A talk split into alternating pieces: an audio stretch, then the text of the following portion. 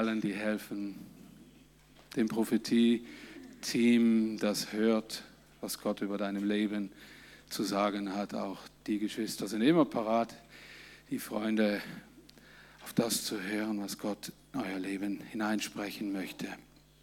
Wir haben jetzt noch zwei Sonntage vor uns und ich möchte gern mit dem Buch Jona weitermachen. Äh, das hat uns im letzten Jahr sehr beschäftigt.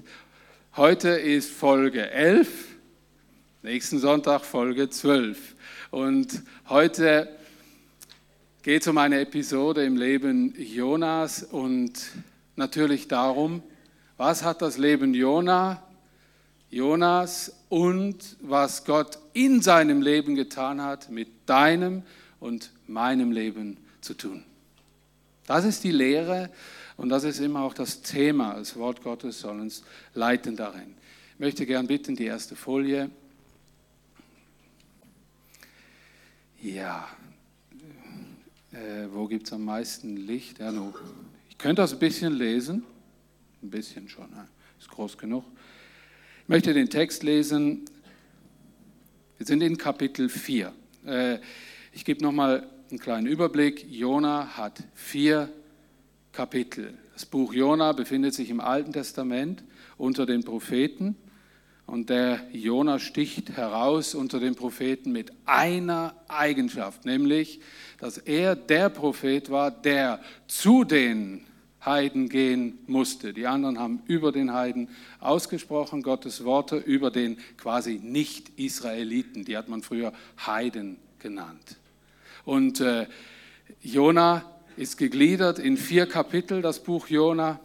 Und gäbe es noch viel mehr darüber zu sagen. Das könnt ihr in den anderen Predigten, könnt ihr das nochmals nachlesen, was es damit auf sich hat. Wir sind jetzt in Jona Kapitel 4, Verse 1 bis 4. Das gefiel Jona gar nicht und er wurde zornig. Er sagte, ach Herr, genau das habe ich vermutet, als ich noch zu Hause war. Darum wollte ich ja auch nach Spanien fliehen. Ich wusste es doch. Du bist voll Liebe und Erbarmen. Du hast Geduld und deine Güte kennt keine Grenzen. Das Unheil, das du androhst, tut dir hinterher leid. Deshalb nimm mein Leben jetzt zurück, Herr. Sterben will ich, das ist besser als weiterleben. Aber der Herr fragte ihn, hast du ein Recht dazu, zornig zu sein? Fragezeichen. Natürlich, für die einen oder anderen ist das jetzt ein Text vollkommen rausgerissen aus einem riesigen Kontext, aus einer Geschichte, die man ein bisschen kennen muss. Das ist mir bewusst. Und ähm, ich habe mir drei Fragen an den Text gestellt. Die erste Frage ist, warum ist Jona zornig? Die Frage hatte Gott ja auch. Quasi, Jona, warum bist du so zornig? Denn die zweite Aussage von Jona, du bist voll Liebe, Erbarmen, hast Geduld und deine Güte kennt keine Grenzen, passt überhaupt nicht dazu, zu dem, was Jona macht. Aber der hatte prima Worte für so, wie Gott wirklich ist. Was hat es damit auf sich? Und dann diese suizidiale Aussage. Sterben will ich, nimm mein Leben von mir, so will ich nicht weiterleben. Diese drei Fragen habe ich an den Text gestellt, sind auch da gelb. Und ich widme mich jetzt der ersten Frage. Warum, warum wurde Jona denn zornig? Das ist ganz wichtig für uns, das zu verstehen. Weil wenn wir das rein aus der europäischen, unserer Warte betrachten würden, würden wir das nicht verstehen. Wir müssen kulturell wissen, was in dem Jona vorging, dass er, und da möchte ich ein bisschen ausholen, was er eigentlich, was eigentlich so in dem Mann vorging. Und das ist eine Riesenlektion auch für unser Leben. Ich möchte noch mal kurz was wiederholen. Jesus zitierte aus diesem Buch, alttestamentlichen Buch Jona. Und das heißt so viel wie, das Buch war auch sehr, sehr wichtig. Es hatte sehr, sehr viel zu sagen, dass Jesus selbst, der Sohn Gottes, daraus zitierte. Ich äh, wiederhole das mal, das in Matthäus 12, 38 bis 41.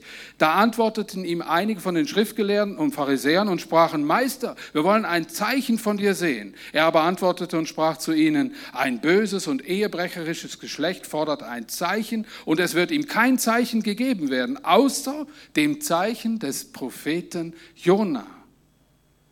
Denn wie Jona drei Tage, drei Nächte im Bauch des Fisches war, so wird der Menschensohn drei Tage und drei Nächte im Herzen der Erde sein. Die Leute von Ninive werden aufstehen und auftreten bei Gericht mit diesem Geschlecht und werden es verdammen, denn sie taten Buße nach der Predigt des Jona und siehe, hier ist mehr als Jona. Nicht nur Jona wurde zitiert, sondern auch die Niniviter, das Volk, dem Jona diese Botschaft gegeben hatte. Jesus zitierte also aus dem Leben und prophezeite den Juden, dass die Niniviter Zeugen im Himmel gegen sie sein würde, würden, weil sie die Botschaft hörten und Jesus nicht glaubten. Vor dem heutigen Bibeltext steht die 40-tägige radikale Buße aller Niniviter, dem König, dem Volk und der Tiere. Alle wurden in Sack und Asche gehüllt. Und als Jona sagt, hört auf mit eurem gottlosen Treiben, ich habe das Bild versucht so ein bisschen so nachzuempfinden, hört auf mit eurem gottlosen Treiben, kehrt um zu dem lebendigen Gott, denn er, er möchte euch verschonen und sonst wird diese Stadt in 40 Tagen in Trümmern liegen. Es wird ein einziger Trümmerhaufen sein. Und was macht der König? Hat das gehört? Übrigens, das war damals eine der größten Städte weit herum in diesem Raum, in dem Ninive lag. Und der König hörte das und sagte, packt schnell alle, alle sollen in Sack und Asche quasi gehüllt sein, auch die Tiere. Und sie schrien und beteten zum Gott, dass er sie verschonen möge. Und dieses Gebet kam bei Gott an. Und wisst ihr, was heute ist? Heute ist Tag 41. Heute dreht sich um Tag 41. Wisst ihr wieso? Der Jona wartete darauf, dass alles in Trümmern lag, dass Gott sein Gericht über diesen grässlichen Niniviter, die Feinde seines Volkes, ausführen würde. Heute ist Tag 41 und was geschah? Nichts. Und dann wurde Jona zornig. Und hier geht es darum, das habe ich vorher gelesen. Jona wurde zornig. Tag 41. Und Gott zeigt sich dem Jona von einem Gesicht, das er gar nicht kannte. Wisst ihr, wie Jona Buße oder Vergebung oder Gnade Gottes erlebt hat? Und dann verstehen wir den Mann vielleicht ein bisschen. Jona ging fleißig in den Tempel. Jona begegnete zuerst den Priestern, diese, der diese Tiere opferte, die man mitbrachte, um für die Schuld, seine Schuld zu sterben. Jona wusste, dass nur der Priester zu Gott beten konnte. Da stand immer ein Priester zwischen ihn und Gott und die Nineviter beten einfach zu dem Gott und das berührt das Herz Gottes und der macht kein Rabbin, Rabbon, Rabbeng. Versteht er den Jona jetzt? Was meinst du, was der sauer war? Dem fiel sein ganzes Gottesbild, seine ganzen Gottesvorstellungen einfach volle Kanne über den Haufen. Der hat keine Ahnung mehr gehabt, was hier passiert. Er hat gesagt, habe ich denn die ganze Zeit falsch gehört? Haben mich meine Väter falsch geprägt? Wisst ihr, wen wir hier erleben in den heutigen Text, nämlich an Tag 41, darum habe ich die Predigt umgetauft. Wenn ihr irgendeinen so Titel da gelesen habt, äh, hatte ich einen anderen. Jetzt heißt das einfach Tag 41.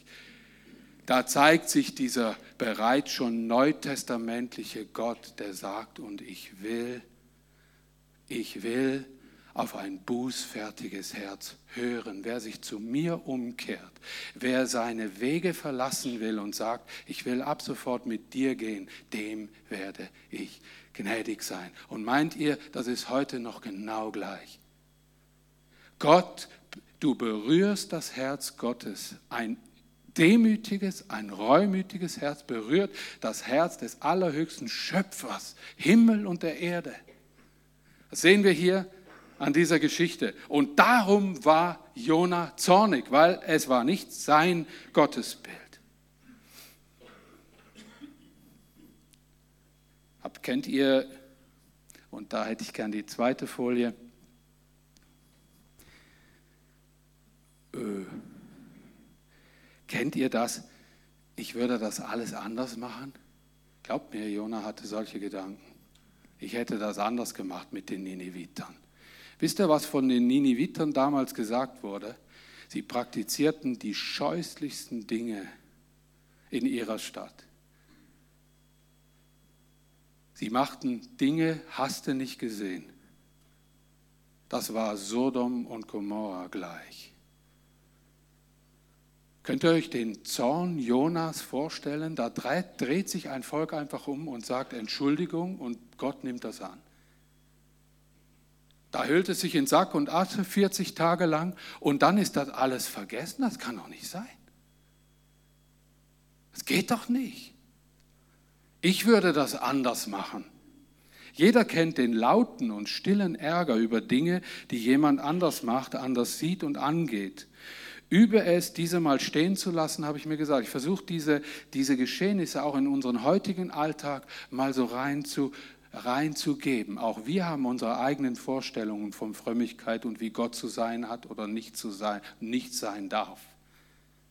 Auch wir laufen über diesen Erdenrund, beurteilen alles und jeden und vergessen ganz, und dafür ist die Predigt auch da heute Morgen, mal wieder danach zu fragen, wie sieht denn Gott das? Weil das ist viel wichtiger, als wie du das siehst. Nur du kommst nicht drum herum. Weißt du wieso? Weil jeder von uns ist anders geprägt worden. Jeder hat eine andere Gott, irgendwie eine Gottesvorstellung, die hat ihn irgendwo auch geprägt. Und du sagst zu Recht, ich kann ja nichts dafür, wenn meine Väter mir das Gottesbild so weitergegeben haben. Ja, das stimmt. Es hat dir aber immerhin geholfen, zu diesem Gott zu finden. Und so gibt es x andere Wege, wie Gott Menschen zu ihm führt. Es sind nicht immer die richtigen, immer die besten, immer die konformsten äh, Dinge, die uns prägen im Leben. Aber guck nicht zurück und, und schlag auf den Dingen rum, sondern freu dich, dass du Gott gefunden hast. Aber lass deine Prägungen nicht dein Gott sein. Das ist der Unterschied. Und ihr fragt euch, ja, wie denn? Wisst ihr, das fängt in so kleinen Details an. Wenn Menschen andere Meinungen haben, andere Wege haben, etwas zu erledigen, schon kommt der Drang immer, aber ich habe das immer so gemacht. Oder kennt ihr das? Wenn wir das nicht in Mitmenschlichen üben, wie können wir Gott verstehen, der manchmal Dinge ganz anders macht? Ich übe mich darin, mal zuzuschauen und mal zu denken, ja, der hat länger. Weil da weiß ich schon, habe ich schon probiert. Wisst ihr, dass Menschen am schnellsten durch Erfahrung lernen? Und manchmal muss man seine Kinder auch mal machen lassen. Manchmal muss man den Arbeitskollegen, nee, das ist gemein, aber äh, wisst ihr, es geht viel mehr um diese, diesen Kritikgeist und den Beurteilungsgeist. Der muss auch im Alltäglichen einfach mal eine Maulsperre kriegen damit wir lernen, auch wenn Gott spricht, auch mal diese große Fülle und diese Weite Gottes zuzulassen, weil wenn du mit dem Heiligen Geist Gott hier jetzt gerade jetzt in dir drin lebst, dann mach dich auf manche Überraschung gefasst, weil der wirkt nie gleich. Der führt dich mal dahin, dann erlebst du mal das und das. Das ist interessant, das ist immer frisch, aber er ist da.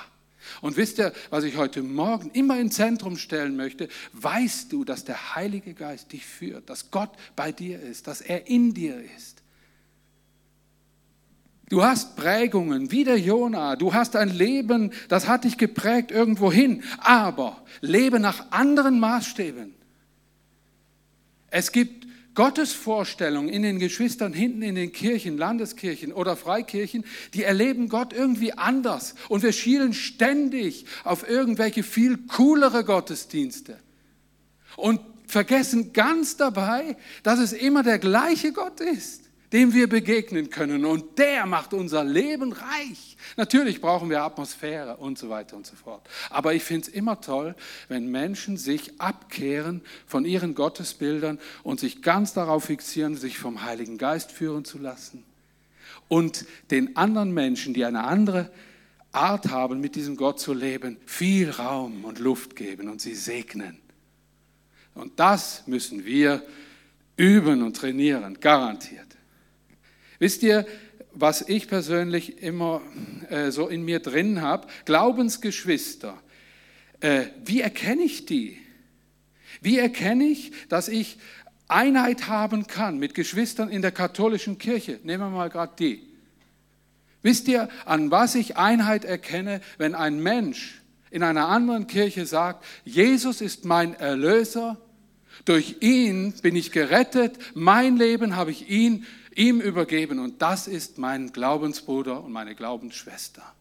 Und den Rest, wie er seinen Glauben lebt, den hinterfrage ich jetzt mal einfach nicht zuallererst und mache mir dann mein Bild und sage mir dann, ja, das ist ein Christ oder der hat noch Probleme.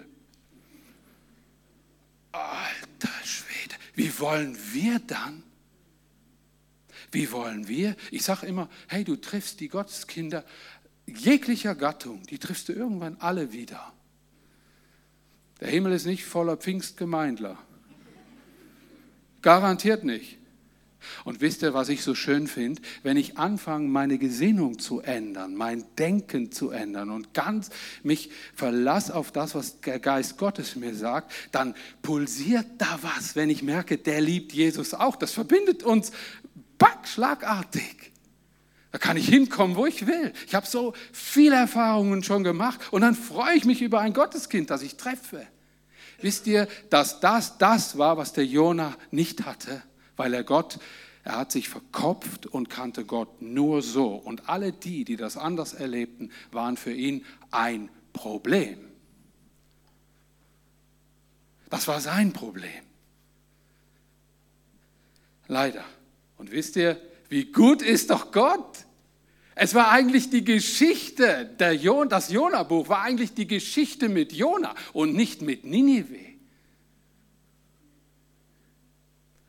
Die Nineviter hatten das ja schon kapiert. Die hatten zu Gott ge gerufen und Gott hat sie verschont. Schad ist nicht eine Reaktion irgendwie zu lesen von den Ninevitern. Es wird immer nur über den Jona gesprochen. Nächstes Mal rede ich von einem Miesepeter, der auch das nicht gecheckt hat, rausmarschiert ist aus der Stadt, hat sich so ein Ding da, so einen Sonnenschutz gebaut und hat immer noch gewartet, so, die, vielleicht habe ich mich mit der Zahl geirrt.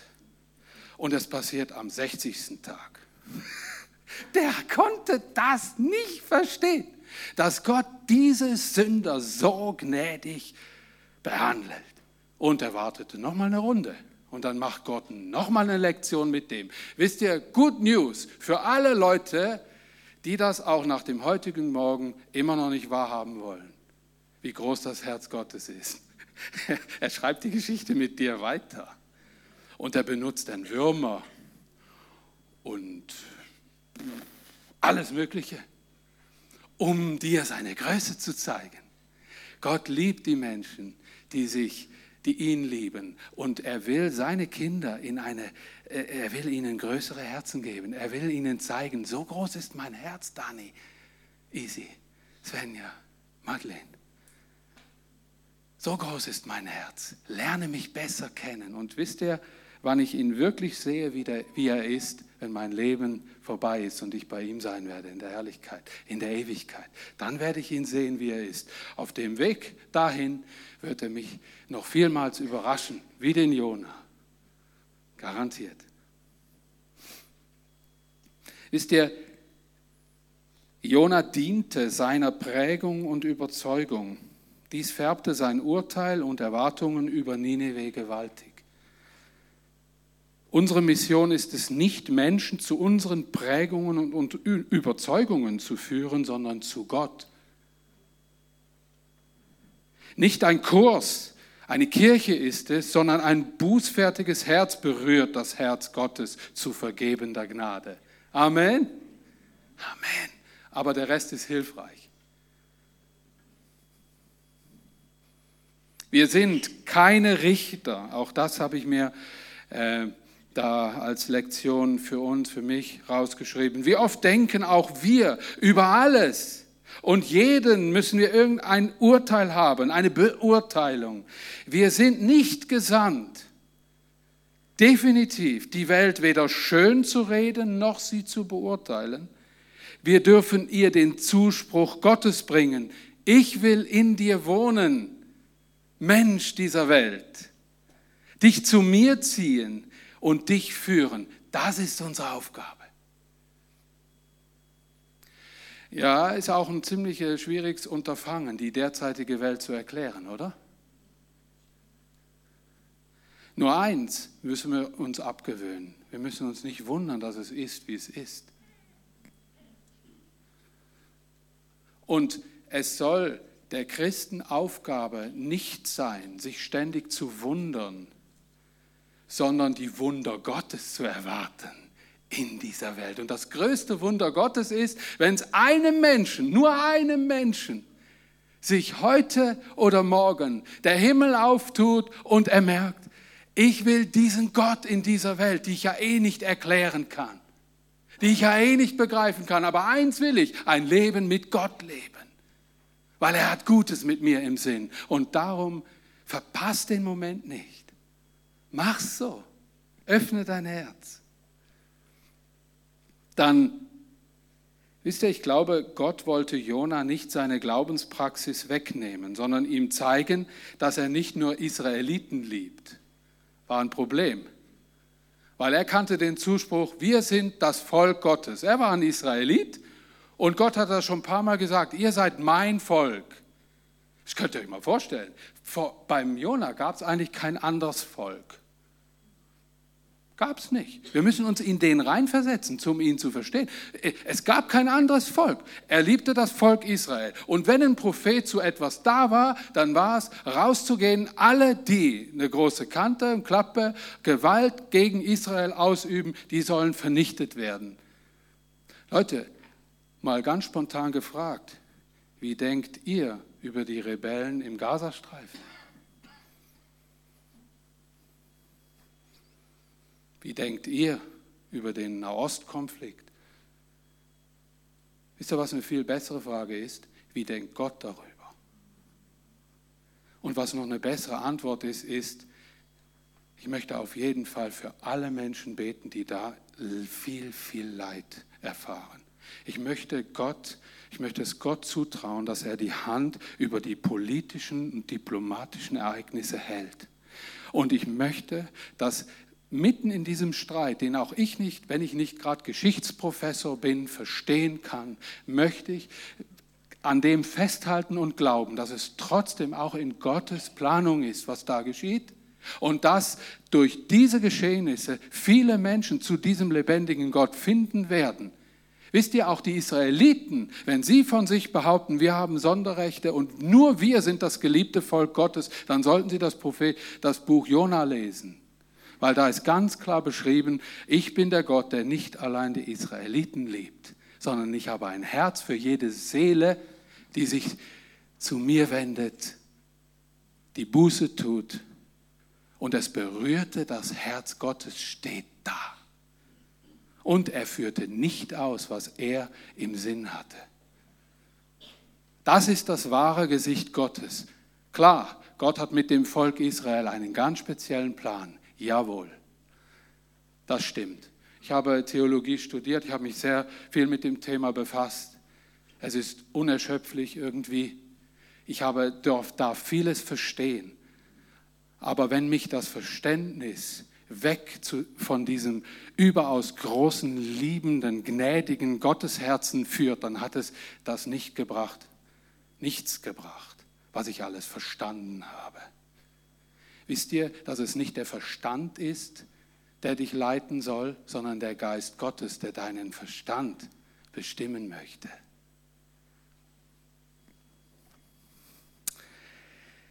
Jona sagte, krass, echt, das, das war für mich das, was am wenigsten gepasst hat. Der betet zu Gott, äh, du bist voll Liebe, voll Erbarmen, du hast Geduld und deine Güte kennt keine Grenzen. Und was Jona damit meinte ist,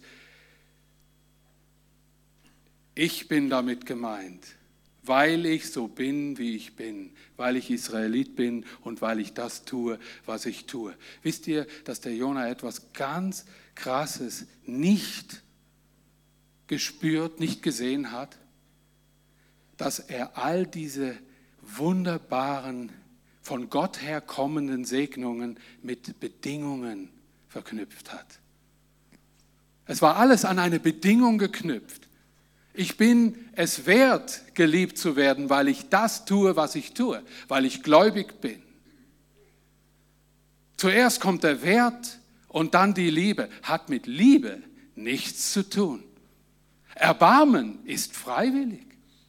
Geduld, wenn jemand Geduld mit mir hat, kannst du dir nicht verdienen. Wenn jemand gütig ist, das gibt kein, äh, kein Ding, was das auslösen könnte. Entweder ist man gütig oder man lässt sein. Es sind von Gott herkommende Geschenke, die Gott uns widerfahren. Ich persönlich habe einfach an einem Tag gesagt, Gott, komm in mein Leben, wirk in mir. Lass mich meine Ziele, meine Zukunft dir in die Hände geben. Ich möchte, dass du mich leitest. Ich möchte, dass du mich berührst, dass du mich äh, berührst. Und ich habe stückweise das Erbarmen Gottes, seine Langmut, seine Geduld, seine Güte erfahren. Und wisst ihr, was dein Gott sagt? Die Güte, die Geduld, das Erbarmen und die Liebe, die du erfahren hast, die sollst du jetzt anderen weitergeben, ohne dass sie es sich verdienen müssen. Das ist übrigens deine Berufung, Dani. Wie das genau aussieht, was du genau denn da machst, wie das äh, speziell dann äh, sich verhalten wird, lass mal nicht deine Sorge sein. Sei du nur besorgt, dass du das weitergibst, was du von mir empfangen hast. Ist das Schöne an der Gotteskindschaft. Unsere Hände werden gefüllt und wir haben immer, um jemandem etwas weiterzugeben und es kommt nicht von uns. Natürlich, unsere Möglichkeiten sind da drin verpackt, klar. Er nutzt Dinge, die du ganz gut kannst. Aber was wir wirklich weitergeben können, was den anderen segnet, ist das, was Gott uns gibt. Und äh, welcher Mensch kann jemanden schon begnadigen, voll und ganz? Welcher Mensch kann jemanden schon Güte erweisen? Nur allein Gott ist gut, sagt das Wort. Kein Mensch ist gut. Die Güte können wir nur von Gott her weitergeben. Die Welt, und das ist das Problem, sucht diese Dinge wie Liebe, Erbarmen, Geduld und Güte bei sich selbst. Ich gebe euch ein Beispiel. Sie lehrt unsere Kinder, verwirklicht euch selbst. Und gleichzeitig lehrt sie, und setzt euch ein für Gerechtigkeit, Versöhnung und Gewalt. Ja, sorry, wie soll denn das gehen? Wie kann man sich selbst verwirklichen, ohne den anderen zu verletzen? Erklär mal. Wie kann man sich selbst verwirklichen, ohne den anderen zu übergehen? Erklär mal. Die Welt versucht das, was nur Gott geben kann, selber zu tun. Und sie meint es gut damit. Sie schreibt auf große Plakate und Banner, Frieden. Es wird niemals Frieden ohne Gott geben. Niemals, weil nur Gott der ist, der Frieden herstellen kann. Es wird Frieden geben in deinem Herzen, wenn du Gott annimmst. Aber der äußerliche Frieden oder der äußerliche Krieg und der Hass und all das, was so passiert, wird wahrscheinlich bleiben. Vielleicht können wir mal die nächste Folie weiter. Wir sind da ein bisschen stehen geblieben. Seht ihr hier? Die Welt ist voll Hass, Härte, Ungeduld. Machen wir gerade die nächste Folie. Es ist Gottes, es ist das Ziel. Die Menschen sollen Kinder Gottes werden, weil sie aus sich selbst weder selbstlos lieben können, sich Erbarmen haben, Geduld haben, geduldig sind, noch gut sind. Ich lese, euch eine Bibelstelle aus Römer 8, 3 bis 6 vor. Die könnt ihr da mitlesen, falls ihr es könnt. Ist ein bisschen dünn. Äh, deshalb sandte Gott seinen Sohn, da schreibt der Apostel Paulus, in der leiblichen Gestalt von uns selbstsüchtigen, der Sünde verfallenen Menschen und ließ ihn sterben als Opfer für die Sündenschuld. So machte er der Sünde den Prozess eben dort, wo sie ihre Macht entfaltet hatte, in der menschlichen Natur. Als Folge davon kann jetzt die Forderung des Gesetzes von uns erfüllt werden, so gewiss unser Leben nicht mehr von unserer selbstsüchtigen Natur bestimmt wird, sondern vom Geist Gottes. Wenn wir von unserer selbstsüchtigen Natur bestimmt werden, liegt uns an dem, was unsere Natur will. Wenn wir aber vom Geist Gottes bestimmt werden, liegt es an dem, was der Geist Gottes will. Das muss unser Ziel sein. Was unsere selbstsüchtige Natur will, führt zum Tod. Was der Geist Gottes aber will, führt zu Leben, zu Heil und zu Frieden. Amen. Besser kann das niemand erklären. Das Wort Gottes redet für sich. Was für eine wichtige Bibelstelle, oder? Schreibt euch die dick auf oder irgendwas. Äh, lest mal nach. Lest in Römer Kapitel 8. Da stehen lauter so wichtige Dinge. Dann Folie 5, die nächste Folie gern. Bist du ein Kind Gottes? Ich stelle die Frage an diesem Morgen. Weißt du, dass du ein Kind Gottes bist? Und gerade schon die nächste Frage. Woher weißt du, dass du, Gott, dass du ein Kind Gottes bist? Weil das kann ja genau äh, das auslösen. Bin ich sicher, dass ich ein Kind Gottes bin? Jona fehlte diese Gewissheit. Er baute nur auf seiner Herkunft.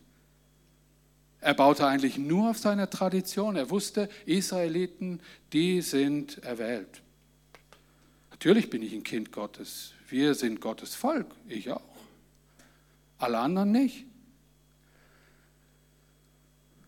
Ich werde immer ganz traurig, echt, wenn ich mit Christen rede und die behaupten, so, so Dinge ganz global über ganz große andere Glaubensgemeinschaften, die ich bin Christ und die nicht. Aber sie haben noch nie irgendeine Begegnung mit irgendwem aus dieser Gemeinschaft gehabt. Wisst ihr, wir sollten nicht uns mit auf Menschen zugehen, schon mit diesem, Vor, mit diesem Vorurteil, wer der zu sein hat und wer der ist und wen ich jetzt bitteschön bekehren will. Zu dem Gott, wie ich ihn mir vorstelle. Wir sollten uns revidieren lassen, weil das Vorgehen ist anders. Gott möchte, dass wir anders vorgehen. Er möchte, weil er in uns lebt, kannst du fragen, Heiliger Geist, bitte lass diese Begegnung mit diesen Menschen, die ich jetzt treffe, eine Begegnung auch mit dir sein. Und ich lege alles in deine Hand und ich segne die Menschen, die ich treffen werde. Du wirst mich leiten. Amen. Ach, und das ist ein Prozess. Ihr glaubt nicht, wie Gott mich da in eine Schule nimmt und immer wieder, immer wieder, immer wieder. Und das sehe ich an dieser Geschichte des Jona so ganz stark. Gott hat so Erbarmen mit dem Jona, weil er machte das alles anders. Der kapiert die Welt nicht mehr. Und Gott liebt ihn trotzdem. Gott hat so eine unendliche Geduld. Auch mit Fanatikern unter uns Christen. Wisst ihr, wie viele Fanatiker hier rumlaufen? Die missionieren sich als die einzig wahre Kirche. Meine Zeit, seid, könnt ihr froh sein, dass Gott so gnädig ist. Und das sehe ich am Jonah, das habe ich den Beweis.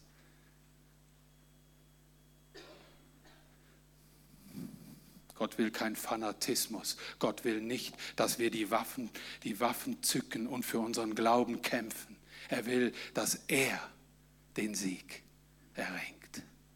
Er will, dass wir ihn, den Menschen zuallererst mit Liebe und mit Respekt begegnen. Das ist sein Weg. Und dann kann sich erst seine Kraft, Offenbarung. Sonst muss Gott sagen, ja, dann kämpf doch selbst. Verbring ganze Nachmittage, um deinen Gott dem zu erklären. Vielleicht nützt das was. Ich sage euch, was das nützt. Der wird dir seine Art Gott erklären, auch den ganzen Nachmittag. Finde es schön, wenn man über den Glauben redet, wenn man über Dinge wie den Glauben redet. Aber ich finde es nicht schön, wenn man versucht, für den Glauben zu kämpfen, was eigentlich Gottes Sache wäre, wenn man diese Grenze überschreitet. Die sollten wir nicht überschreiten. Und wir sollten es lernen. So, ich bin wieder mal weggepflutscht von dem Thema. Es geht ja eigentlich darum, äh, um die Frage, bist du dir sicher, dass du ein Kind Gottes bist? In Römer 8, 14 bis 16 steht die Antwort. Alle, die sich vom Geist Gottes führen lassen, sind Gottes Söhne und Töchter. Der Geist, den Gott euch gegeben hat, ist ja nicht ein Sklavengeist, so dass ihr wie früher in Angst leben müsstet. Es ist der Geist, den ihr als seine Söhne und Töchter habt. Von diesem Geist erfüllt rufen wir zu Gott, aber Vater. So und jetzt, so macht sein Geist uns im Inneren gewiss, dass wir Kinder Gottes sind. Amen.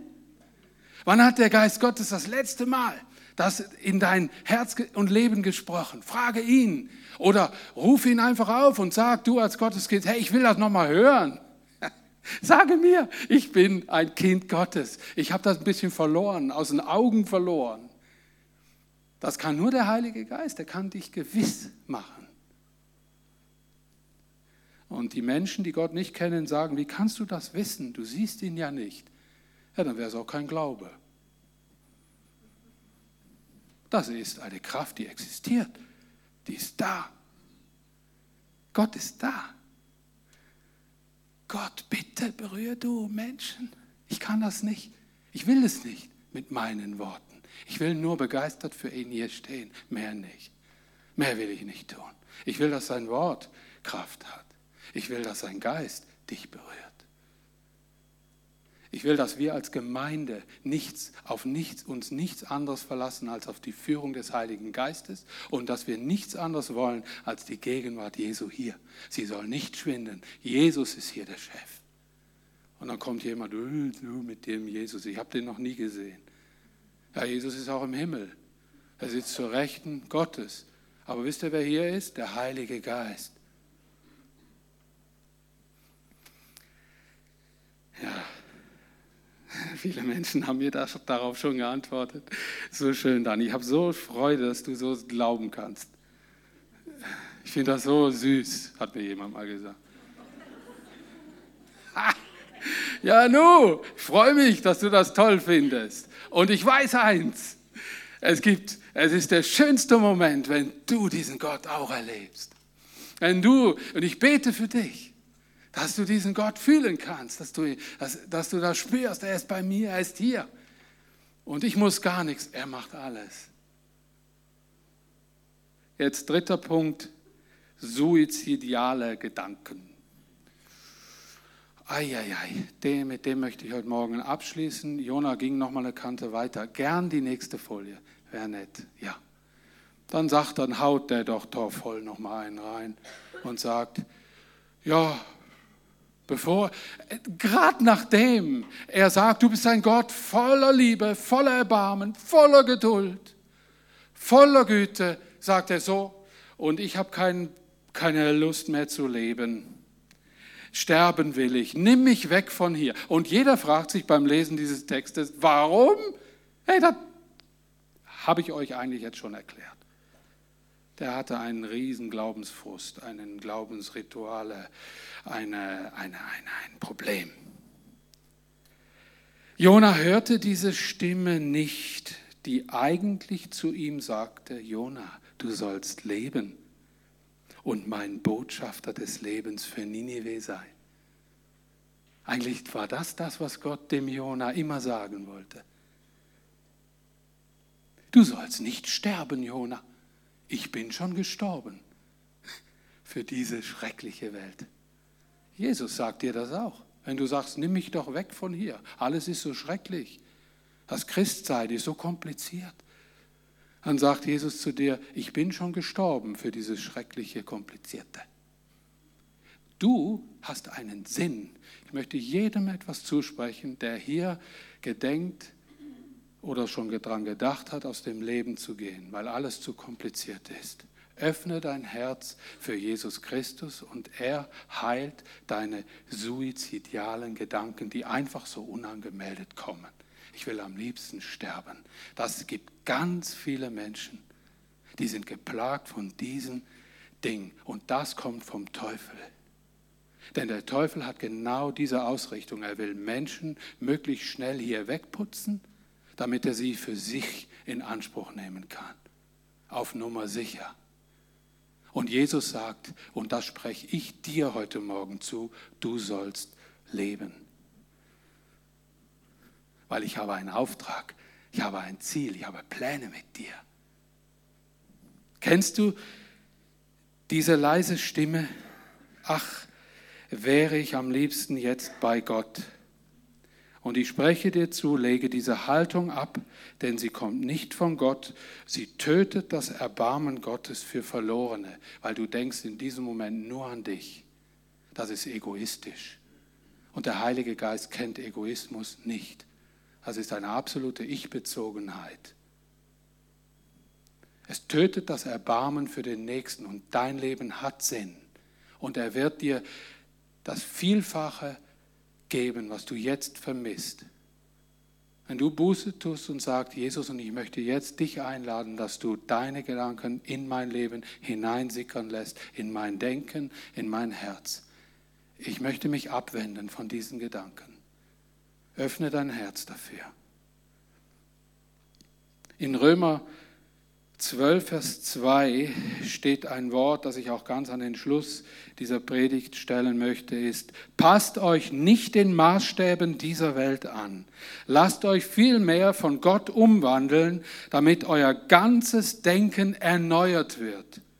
Dann könnt ihr ein sicheres Urteil bilden, welches Verhalten dem Willen Gottes entspricht. Und wisst in jedem einzelnen Fall, Danke, Paulus, dass du das so geschrieben hast. Wisst in jedem einzelnen Fall, was gut, gottgefällig und vollkommen ist. Dieser letzte Punkt.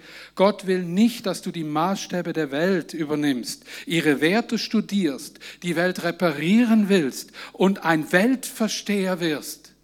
Nein, du bist gesandt, den Menschen die Absichten Gottes nahe zu bringen. Und das ist eine wunderbare Aufgabe. Amen. Amen. Und ich möchte diesen Vers äh, am, an den Schluss äh, dieses Morgens stellen. Ich möchte euch bitten, dass ihr kommt, Lobpreisgruppe in, an den Start kommt. Und wisst ihr, können wir hier was zusammen machen? Können wir eines, einerseits, vielleicht hat Gott x-fältig irgendwie zu deinem Herzen gesprochen und du sagst, ich muss Klarheit haben darüber und ich möchte mir dienen lassen. Geh doch zu unseren wunderbaren Goldschätzen da hinten, die sind für dich da, die, die hören für dich, die schreiben sogar was auf und Gott, Gott will dir was sagen. Dann geh da hinten hin, lass dir dienen und lass uns doch wäre schön, wäre echt schön. Lass uns doch aufstehen und das zusammen aussprechen, was da steht. Seid ihr dabei? Komm, äh, das wäre cool. Stehen wir doch auf dazu. Herzlichen Dank.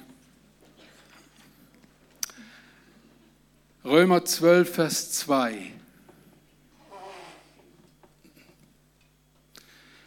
Passt euch nicht den Maßstäben dieser Welt an, Lasst euch viel mehr von Gott umwandeln, damit euer ganzes Denken erneuert wird.